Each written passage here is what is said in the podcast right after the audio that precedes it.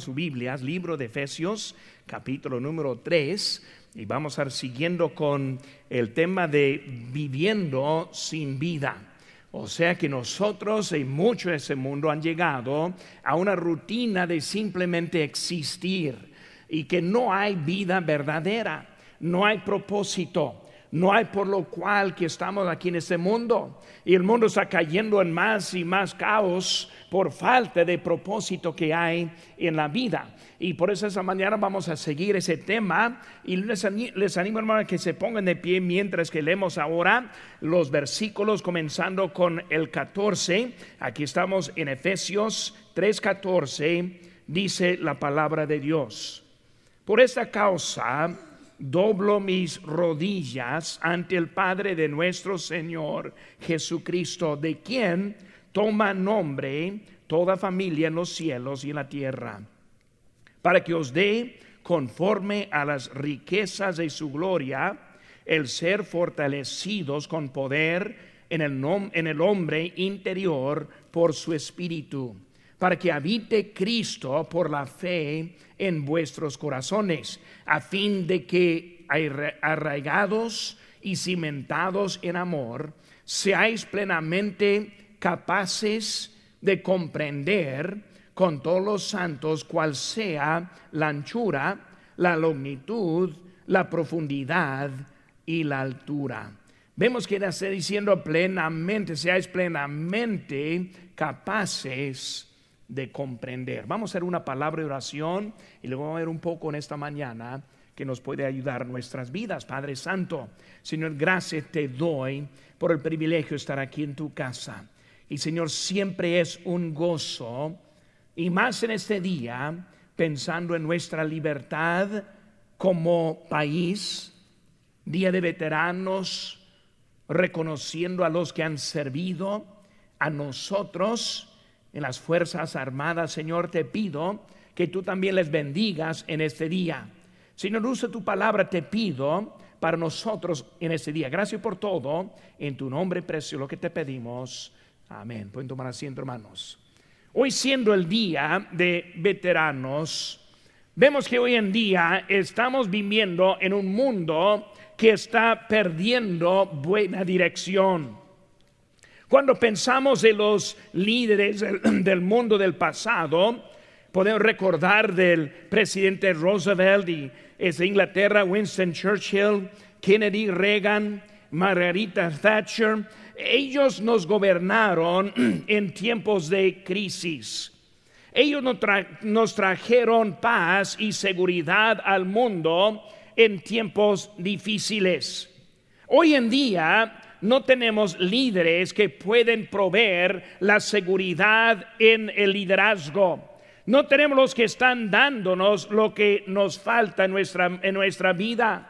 Hoy en día el 86% del mundo piensa que no tenemos buen liderazgos en ese liderazgo en este mundo.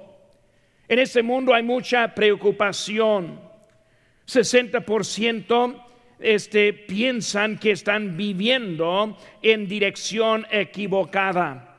Y esas preocupaciones principales son la corrupción política, el desempleo, la pobreza, la delincuencia y violencia, el cuidado de la salud. Y por eso vemos hoy en día que hay muchos que están preocupados el 94% de los estadounidenses creen que el mundo está empeorando. Los Estados Unidos está perdiendo esperanza en su jubilación. Menos gente puede tener la capacidad de comprar su propia casa. El seguro social no tiene mucha seguridad.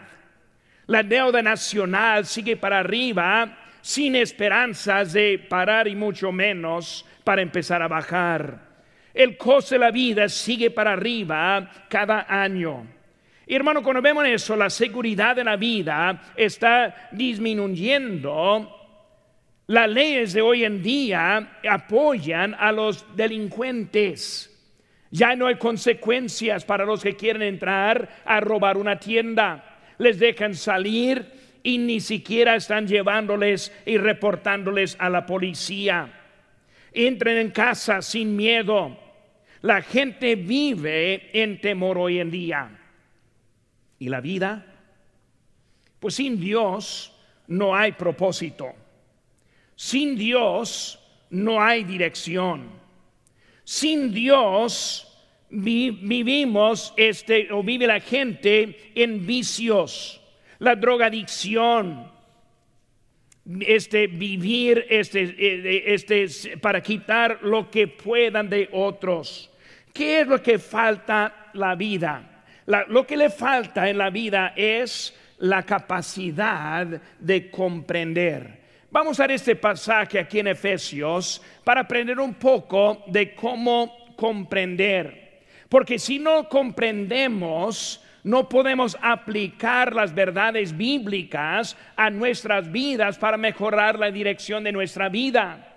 El mundo ya ha probado que no puede proveer ese tipo de esperanza.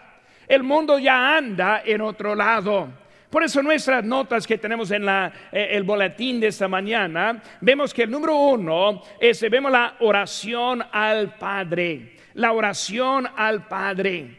Y cuando él está empezando aquí en versículo número 14, está hablando de la oración. Dice, por esta causa doblo mis rodillas ante el Padre de nuestro Señor Jesucristo. Por eso cuando pensamos en la oración, la primera cosa que vemos del apóstol Pablo aquí es la postura. El inciso A es la postura. Vemos que hay una posición de humildad. Por eso cuando empezamos a poder comprender, primera cosa que debemos entender es la necesidad en la oración. Y cuando oramos, la postura sí es algo importante. Vemos aquí que es algo mostrando la, este, la humildad. Viendo en el Antiguo Testamento, vemos que Abraham, él paró delante de Dios. Vemos que David, él entró y luego estuvo delante de Jehová.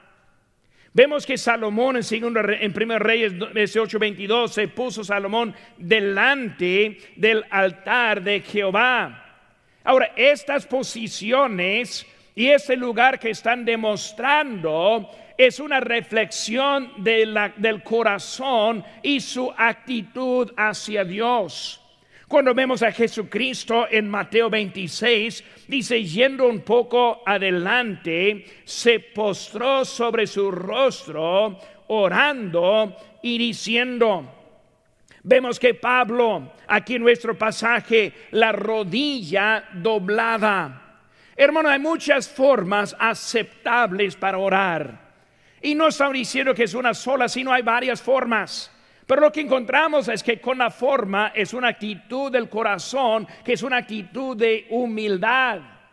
O sea que yo vengo delante de Dios porque Él es todo y yo no soy nadie.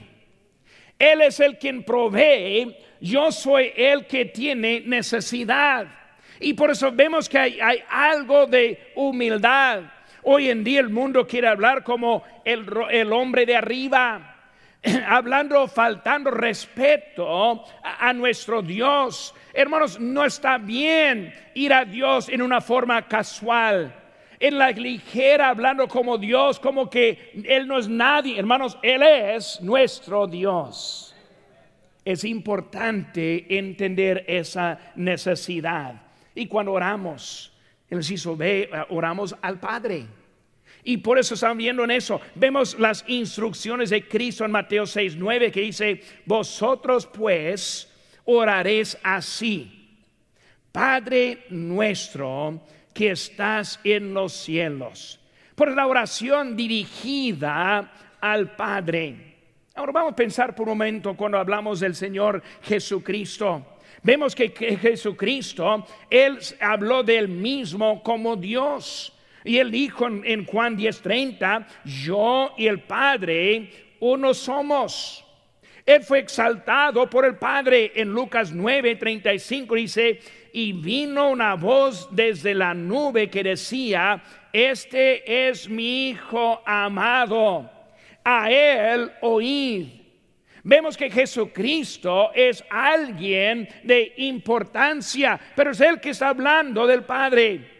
Vemos, hermanos, en las palabras del Señor Jesucristo, en Juan 14, 6, nadie viene al Padre sino por mí. Es de importancia. Eh, Cristo mostró una actitud a la autoridad. Por eso, si Él se arrodilló, si Él se postró sobre su rostro, mucho más nosotros cuando estamos orando a nuestro Padre. El Señor Jesucristo nos muestra eso. Es importante, entendemos que hablamos con el Rey de Reyes y el Señor de Señores. Esta semana estuve hablando con una persona, este, tocando puertas, y empezó a hablar acerca de rezar. Y no, cuando oramos no rezamos, sino oramos. Rezar es simplemente repitiendo una frase. Rezar es algo que estamos nomás haciendo una, una costumbre, pero la oración es platicar con Dios. Dios el Padre, quien merece nuestra lealtad. Por eso vimos ahora la postura, vimos que la oración al Padre, y ahora en el inciso C, vemos que es una oración con poder.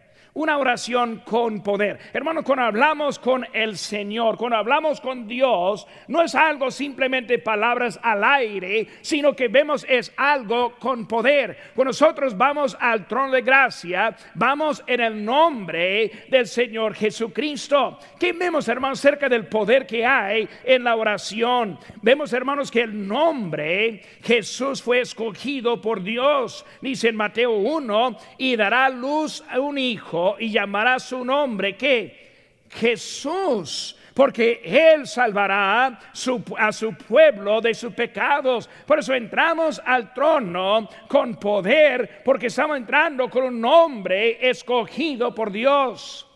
Ahora, con todo respeto, no es el nombre de la Virgen. Con todo respeto, no entramos al trono en nombre de los santos. Entramos al trono en el nombre de Jesús. En el nombre de Jesús es cuando encontramos el poder de Dios. Vemos que es un nombre de poder. En Filipenses 2.9 dice, por lo cual Dios también le exaltó hasta lo sumo y le, dio un nombre que es sobre todo nombre, para que en el nombre de Jesús se doble toda rodilla de los que están en los cielos y en la tierra y debajo de la tierra, y toda lengua confiese que Jesús es el Señor para gloria de Dios Padre. Hermano, Dios es el quien ha exaltado ese nombre. Ahora una cosa importante, dice que toda rodilla se doblará. Darwin tu rodilla se doblará. Los ateos, su rodilla se doblará. No se doblará la rodilla, sino también la lengua confesará. Cristo es el Señor. La cosa es, tenemos la habilidad de confesarlo ahora con tiempo para encontrar perdón o esperar hasta que sea demasiado tarde libro de Apocalipsis, encontramos los que rechazan a Cristo. Van a confesar. Su rodilla se doblará antes de ser lanzado en el lago de fuego. No es el deseo de Dios. Él quiere el arrepentimiento. Él quiere que nosotros le reconozcamos él no quiere darnos ese lado, pero vemos que en ese nombre todo va a ser. Ese nombre de Jesús es el nombre importante y poderoso hasta que los incrédulos encuentran poder en ese nombre. Vemos allí en Mateo 7, 22, hablando de los incrédulos, dice, y muchos me dirán en aquel día, Señor, Señor, ¿no profetizamos en tu nombre? Y en tu nombre echamos fuera demonios. Y en tu nombre hicimos muchos milagros. Y luego él, él, va a decir, nunca os conocí, hasta que ese nombre de Jesús tiene poder hasta con los incrédulos también. Hermanos, es un nombre sobre todos nombres el Señor Jesucristo y el poder que hay. Por eso, hermano, cuando oramos, oramos con un poder sobrenatural, porque oramos en el nombre del Señor Jesucristo. Vimos, hermanos, la oración al Padre. Número dos, hermanos, encontramos la petición con necesidad. La petición con necesidad. Este cuando hablamos de nuestra necesidad y la petición que encontramos en inciso dice fortalecidos en el corazón. Habla ahí en versículo 16 con poder en el hombre interior. Hermanos, el Evangelio necesita encontrar lugar en el corazón. Cuando nosotros confesamos a Cristo, cuando lo aceptamos en nuestro corazón, Él entra con fortaleza, Él entra con poder, Él entra con un cambio, Él entra con un propósito, Él cambia todo lo que hay en nuestra vida. Por eso, hermanos, fortalecidos desde el corazón. Hermanos, del corazón viene el cambio verdadero. Un texto muy famoso que decimos mucho aquí en Romanos 10, 10 dice, porque con el corazón se cree para qué. Otra vez, para con, para que, porque con el corazón se cree para justicia. Muchas veces leemos sin pensar. El corazón se cree para justicia. Está hablando de conducta. Si yo quiero mejorar mi vida, comienza con mi corazón. El corazón es la cuna del cambio de la vida. El mundo siempre trata de mejorar. Siempre ponen sus metas y fallan. Drogadictos dicen, no, yo voy a parar y no paran. No podemos encontrar el arreglo. ¿Por qué? En ese cuerpo no podemos. Del corazón es el cambio verdadero. Si el Señor nos adentro, no vamos a encontrar resultado en lo que Él está haciendo la vida. Muchos buscan para modificar la conducta, reformar su forma de ser, pero necesita una transformación. Romanos 12.1 dice, no os conforméis a este siglo, sino transformaos. Vienen de la transformación, fortalecidos en el corazón. Si so hermanos, arraigados y cimentados en el amor, en versículo 17. Arraigados y cimentados en el amor. Vemos, hermanos, la meta. La meta es el amor. En Cristo es el amor. El amor, dice la Biblia, echa fuera el temor. ¿Qué es lo que necesitamos la vida para cambiarla? Ahora, conocer más de nuestro Señor el amor elimina el odio. No es posible tener odio y amor en el mismo tiempo. No es posible. Hay que escoger cuál va a tener. El amor ahora cambia lo que hay. Vemos que la clave que está diciendo arraigados y cimentados. Esas palabras son muy importantes. La primera palabra es arraigado arraigados hablando de la fuente de los nutrientes. Arraigados hablando de raíces que encuentra el agua, encuentra la ayuda del árbol para sostener su vida. Sin raíces sanos, la planta o el árbol se morirá. Necesita esos raíces. Pues nosotros como cristianos necesitamos ser arraigados o Dios se, se tenían los, nutrientes de la palabra de Dios. la, segunda palabra es cimentados. Cimentados habla del sostén, habla de, de la estabilidad. Nosotros como creyentes encontramos una vida cimentada, una vida recta, una vida constante asistimos diferentes, leemos la Biblia diferente, oramos diferentes, respondemos a la palabra diferentes. ¿Por qué? Por el sostén que encontramos en la palabra de Dios. Por eso hablando, hermanos, ahora del corazón, teniendo, estando bien. El inciso C, hermanos, vemos el conocimiento de Cristo en versículo 17 capaces de conocer. Sí tiene la capacidad. Hay otros que ya saben de eso. Cuando hablamos de esa capacidad de entender o de comprender, pueden ver varias cositas. Vemos la magnitud aquí en nuestro texto. Tres palabras. Anchura. La anchura.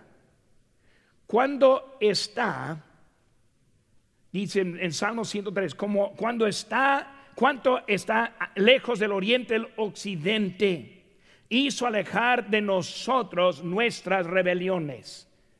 ¿Qué está hablando de anchura? Tan lejos del oeste al oriente. Cuando uno empieza a caminar hasta el oeste.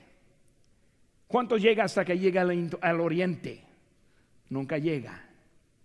Sigue y nunca encuentra, nunca choca, nunca topan Está hablando de su amor tan grande como la anchura. Segunda palabra que vemos, longitud. Salmo 92 dice, desde el siglo hasta el siglo, tú eres Dios.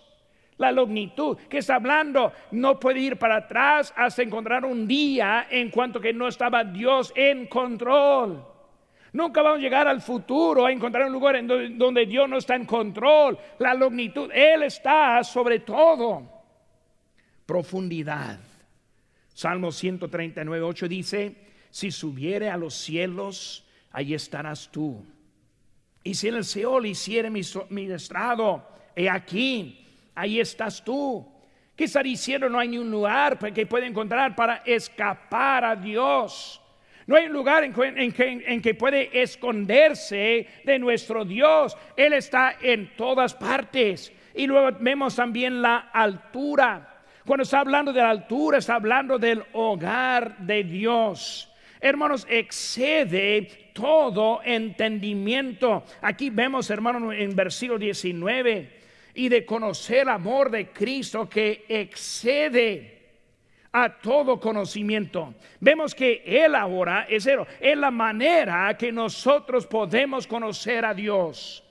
La oración al Padre, la petición con necesidad. El número tres, hermanos, vemos el poder de Cristo. El poder de Cristo. Versículo 20 dice, mas vosotros no habéis aprendido hacia Cristo si en verdad, perdón, él eh, dice aquel que es poderoso para hacer todas las cosas mucho más abundantemente de lo que pedimos o entendemos, según el poder que actúa en nosotros. A Él sea gloria en la iglesia, en Cristo Jesús, por todas las edades, por, los siglos de los siglos. Amén. Vemos, hermanos, el poder de Cristo. hizo A, hacer más hacer más. Hacer más, hay más poder que el desánimo. Más poder en Cristo que hay de desánimo en este mundo. Hay más de parte nuestra que hay que en contra de nosotros en este mundo. Hay más. Hay más que la rutina de este mundo. ¿Cuántas veces se cansa de la rutina? Se levanta, hace la misma cosa cada día, se acuesta para levantar y repetir de nuevo. Hermanos, en Cristo hay más, hay propósito. La vida en vez de viviendo sino eh, solo existiendo, puede ser mucho más en Cristo. Hay más. Hay más este que el pecado. Hay más que la mundanalidad. Hay más que están contra nosotros. Inciso B. Hacer mucho más. No solo más, sino mucho más. Hay mucho más que la condenación del camino del hombre. Siento mucho por los que no tienen oportunidad de conocer a Cristo. Soy contento con la conferencia misionera que fue la semana pasada. Ver los campos de otros que están predicando el Evangelio hablando en esta semana con hermana Evelyn y ahí en, este, en Ecuador y la falta de, del evangelio en la parte donde es ella. necesitamos predicadores. Necesitan escuchar. Por eso hay mucho más. E, este, el mundo provee la condenación, pero mucho más en el camino de Cristo. Cristo es el que hace la diferencia. Dice en Juan 15, 5 porque separados de mí nada podéis hacer. Qué difícil es esta vida con Él, imposible sin Él. Vemos en el Nuevo Testamento, hubo sufrimiento, hubo dificultades, pero hubo mucho gozo, mucho cumplimiento. Todos esperando ver la cara de su Señor. En lo que ofrece el Señor. Por eso más y mucho más, y en inciso C, hacer mucho más abundantemente, hacer mucho más abundantemente la vida victoriosa por medio de Él. Dice en Juan 10:10, 10, el ladrón no viene sino para hurtar y matar y destruir. Yo he venido para que tengan vida y para que la tengan en abundancia. Hermano, Cristo quiere ofrecernos una vida en abundancia. Hermano, este, mundo en donde vivimos hoy en día, tan triste, apagado, sin esperanza, la política, la condición, la, maldad que hay en ese mundo.